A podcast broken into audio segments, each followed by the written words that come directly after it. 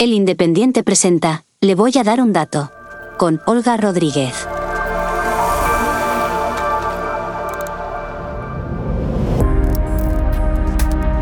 Bienvenidos, soy Olga Rodríguez y esto es Le voy a dar un dato, el podcast de economía del Independiente.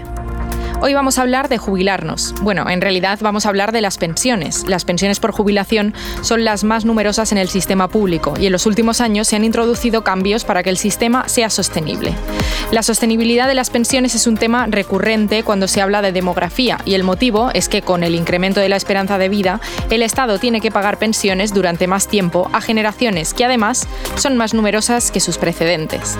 De hecho, la reforma de las pensiones busca paliar el impacto que tendrá la jubilación de la generación del baby boom. Le voy a dar un dato. En 2050, los jubilados aumentarán un 67% y la población activa, los trabajadores que aportan al sistema de la seguridad social, se reducirá en un 10%. Es decir, con menos personas en activo, con menos personas trabajando, el Estado tendrá que hacer frente al pago de más pensiones. ¿Tendremos pensiones los que nos tengamos que jubilar más adelante? ¿Son preocupantes las cifras demográficas que calcula el Instituto Nacional de Estadística? Para hablar de todos estos temas tenemos con nosotros a Elisa Chulia, profesora de Sociología de la UNED, directora de Estudios Sociales de FUNCAS y nos atiende desde un lugar del que solemos hablar cuando mencionamos las pensiones. Eh, gracias por sentarte con nosotros, Elisa. ¿Desde dónde nos atiendes? Pues os atiendo hoy desde La Haya.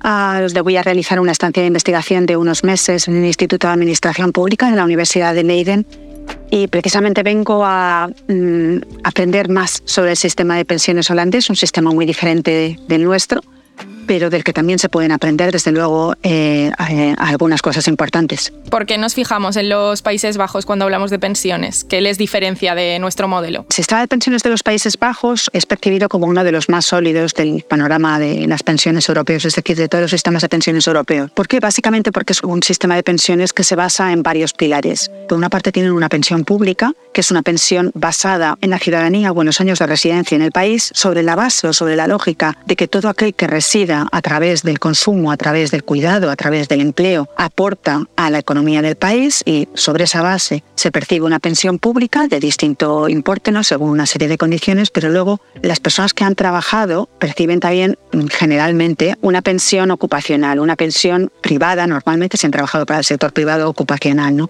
Bueno, pues eh, desde el principio de la carrera laboral los trabajadores perciben una parte de su salario en forma de aportación a un plan de pensiones. Y ese plan de pensiones eh, que opera digamos, con el sistema de acumulación o de capitalización, pues va acumulando esos, esos, ah, esas aportaciones y al final de la carrera laboral el futuro jubilado dispone de un dinero acumulado en su plan de pensiones, en su cuenta individual, que se ha capitalizado. ¿no? Y su pensión final, ah, digamos, o mejor dicho, los ingresos que percibe finalmente, pues se componen de una parte pública, esa pensión pública de la que he hablado, y de una parte privada. Y además, muchos de los trabajadores también procuran ahorrar para la jubilación a través de distintos métodos, o bien a través de, por ejemplo, activos eh, inmobiliarios, o bien a través de eh, productos financieros de diverso tipo. Hablaremos más adelante sobre esa diversificación del ahorro de cara a la jubilación, que también es algo que intentamos en España ¿no? con esta reforma que busca potenciar esos planes de pensiones de empleo.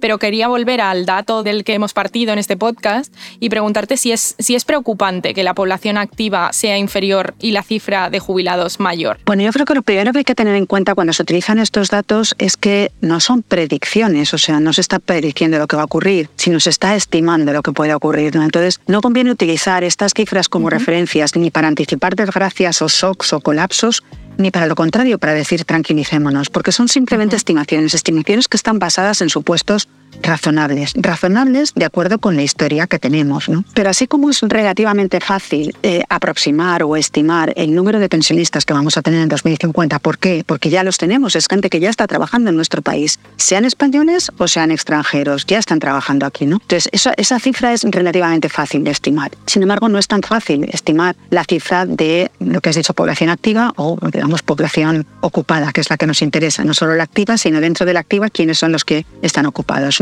Entonces, es muy importante saber cómo va a evolucionar esa cifra a la hora de establecer, por ejemplo, la ratio de trabajadores o pensionistas por trabajadores. ¿no? Entonces, esa cifra depende de algunos determinantes demográficos, pero depende de uno fundamental que es la inmigración. Es una variable que todavía ah, desconocemos y sobre todo no solo desconocemos el número de inmigrantes que vamos a incorporar a la sociedad, sino también desconocemos la capacidad que van a tener esos inmigrantes de incorporarse al sistema productivo, porque puede que ellos quieran, pero puede que no dispongan a lo mejor de las competencias que precisamos nosotros. Entonces, como tú muy bien has dicho, el número de pensionistas, el número de pensiones va a aumentar. Va a aumentar el número de pensiones más que el número de pensionistas probablemente. ¿Por qué? Porque muchos pensionistas van a cobrar dos pensiones si no cambia la legislación. Su propia pensión, ¿vale? Y en esto van, las mujeres han hecho un esfuerzo extraordinario y van a recibir también o percibir pensiones propias de jubilación, pero además, en la medida en que estén emparejados y tengan derecho a una pensión de, supervivencia, concretamente de viudedad, va a haber más viudos y más viudas. Es decir, el sistema español permite la concurrencia de pensiones y si no cambian las normas, seguramente va a haber muchos más pensionistas concurrentes, es decir, pensionistas que reciban dos pensiones. Otra cuestión es la cifra que siempre utilizamos de el gasto en relación al PIB. Claro, el Producto Interior Bruto no lo conocemos, pero incluso las estimaciones más optimistas que se hacen muestran que la proporción del gasto en pensiones sobre el Producto Interior Bruto va a crecer. Algunos dicen que va a crecer hacia cifras todavía manejables o sostenibles y ponen como ejemplo países de nuestro entorno en los que el gasto en pensiones no se sitúa en torno al 12% del PIB como en nuestro país, sino en torno al 15, incluso al 16, porque me dicen si ellos pueden, nosotros también podremos, sí, pero esa no es la cuestión. La cuestión es a costa de qué podemos pagar las pensiones. Esa es la pregunta. Yo no creo que vaya a colapsar el sistema, pero la pregunta es ¿a costa de qué? Precisamente para poner solución ¿no? a algunos de estos problemas que planteas, se ha puesto en marcha esta reforma de las pensiones reciente que está incorporando todavía cambios y que lo seguirá haciendo durante los próximos años. ¿Es suficiente para garantizar esa sostenibilidad? Decías muy segura que no crees que este sistema, no recuerdo la palabra que has utilizado, pero que tienes confianza en este sistema de pensiones. Yo creo que el sistema es sólido, es estable. Este sistema no es un sistema nuevo, este sistema lleva muchos años de rodaje. Es un, sistema, es un buen sistema. Desde luego era un buen sistema cuando se ideó, pero hay que tener en cuenta que se diseñó en los años 60 y que empezó, digamos, a, cobrar fuerza a partir de los años 70. Las perspectivas demográficas entonces eran bastante diferentes. Tengas en cuenta que cuando se diseña este sistema, a principios de los años 60 y luego ya, digamos, todos los decretos de, desarrollo son de finales de los años 60 y digamos que ya empieza a madurar a partir de los años 70-80, nosotros teníamos una natalidad de entre 650.000 y 700.000 bebés todos los años. Actualmente no llegamos a los 350.000 en algunos años, es decir, la natalidad ha caído y por otra parte la esperanza de vida, afortunadamente, y eso nos distingue como una sociedad desde luego muy avanzada en lo que es lo fundamental en la vida, que lo fundamental en la vida es el tiempo de vida y ahí hemos conseguido un avance extraordinario. Entonces debemos, desde luego, felicitarnos por ese avance. Pero eso también tiene implicaciones. Las implicaciones es que llegamos más personas a la jubilación y las que llegamos alargamos más el periodo de jubilación. Luego, todo esto no era fácil de prever en los años 60 y 70 cuando el sistema empezó a andar, pero en principio es un buen sistema, es un sistema de reparto que se basa en que los cotizantes actuales, es decir, los trabajadores a través de sus cotizaciones sociales que pagan empresarios y trabajadores financian las pensiones que reciben los actuales pensionistas. No es un sistema que capitaliza lo que se aporta. Entonces es un sistema simplemente que va pagando pensiones a medida que va incorporando ingresos al sistema. Bien, aquí la clave está en si va a haber suficientes ingresos al sistema para pagar todas las pensiones. Entonces ya sabemos que no va a haber, pero bueno, hasta ahora que yo sepa, no hay ningún pensionista que se haya quedado sin cobrar una pensión, ni siquiera en los momentos más duros. Durante la gran recesión, momentos críticos para nuestra economía, nadie dejó de cobrar una pensión. Durante el periodo de la pandemia tampoco nadie dejó de cobrar su pensión, ningún pensionista dejó de cobrar su pensión puntualmente. Es decir, el sistema, desde el punto de vista también del funcionamiento o de la gestión administrativa, es bueno, es muy bueno. Em, pero volviendo a la reforma, lo que es una de las patas ¿no? que se ha puesto en marcha es ese incremento de las cotizaciones sociales y mm, ante este cambio se ha abierto el debate si esto es injusto para, para las generaciones más jóvenes, ¿no? si estamos dando esta aportación al sistema para un sistema que no sabemos hasta cuándo o cómo se va a sostener en el tiempo. ¿Qué opinas sobre esto? ¿Crees que es injusta con las generaciones más jóvenes? A ver, es, es difícil no decir injusta porque, bueno, al fin y al cabo lo que se está haciendo es intentar conseguir recursos suficientes para pagar las pensiones. Es decir, que yo no dudo de que el fin sea un objetivo eh, loable. Ahora bien, desde el punto de vista del diseño del sistema, de nuestro sistema de pensiones, sí es inapropiado. ¿Por qué? Porque nuestro sistema de pensiones es un sistema contributivo y los sistemas contributivos lo que pretenden es ajustar lo mejor posible lo que se ha contribuido al sistema a través de cotizaciones sociales a la percepción de esas pensiones que son vitalicias, por tanto tienen que tener en cuenta pues eso todo el periodo durante el cual vamos a ser jubilados. Claro, aquí lo que se les está diciendo no solo a los jóvenes, también a los adultos, a todos aquellos que no somos pensionistas todavía es cotizar más al sistema, pero cotizar sin que eso después se refleje en el cálculo de vuestra pensión. O sea, es una cotización, eh, dicen los clásicos, gratis et amore, es decir, gratuitamente porque no vamos a percibir nada por esa cotización y amore, pues porque al fin y al cabo lo hacemos por solidaridad con, esa, con esas generaciones que ahora son pensionistas. Desde el punto de vista, como decía yo, de la lógica del sistema, pues sí se podría hablar de injusticia actuarial, porque eh, al fin y al cabo las cotizaciones que vamos a llevar a cabo no se nos van, no van a repercutir sobre, sobre nuestra pensión, que deberían hacerlo. Eh, desde el punto de vista de la necesidad de sufragar esas pensiones, bueno, pues es, es una vía. A mí no me parece la vía más acertada. A mí me parece que eh, hay que buscar alternativas que supongan también un reparto de los costes de la reforma entre todas las generaciones. No me parece razonable diferentes dificultades dependiendo del momento de su ciclo, del momento del ciclo vital en el que se encuentren. Pero los jóvenes, por ejemplo, sabemos que están teniendo problemas para independizarse del hogar familiar, sabemos que están teniendo problemas para tener hijos los que quieren tener hijos. Y ahí nuestra también bajísima eh, tasa de fecundidad. Es decir, somos una sociedad y una sociedad formada por generaciones. Y la solidaridad intergeneracional no puede ir solo en la dirección de los más jóvenes y los adultos hacia los mayores. El problema es que aquí, en esta cuestión, ha habido muy poca explicación, ha habido muy poca pedagogía social, se ha explicado muy poco cómo funciona el sistema, por qué estamos sometidos ahora a un creciente gasto del sistema o a una creciente presión financiera sobre el sistema. ¿Cuál es el coste de mantener un sistema en estos términos y qué pasa si no lo reformamos? Todas estas cuestiones los medios de comunicación los habéis ido introduciendo, pero en una sociedad como la nuestra, y no solo la nuestra, sino otras de nuestro entorno, eh, en las que es tan difícil conseguir que a la opinión pública le lleguen mensajes claros. Esto tendría que haberse hecho desde las administraciones públicas o por lo menos desde los poderes públicos, esta campaña de comunicación, para que llegara a todo el mundo, para explicarle cómo funciona el sistema. Eh, insistiendo en, este tema de las generaciones jóvenes, ¿no? que parece que como la jubilación nos queda más lejos, pues no nos preocupamos lo que nos deberíamos preocupar.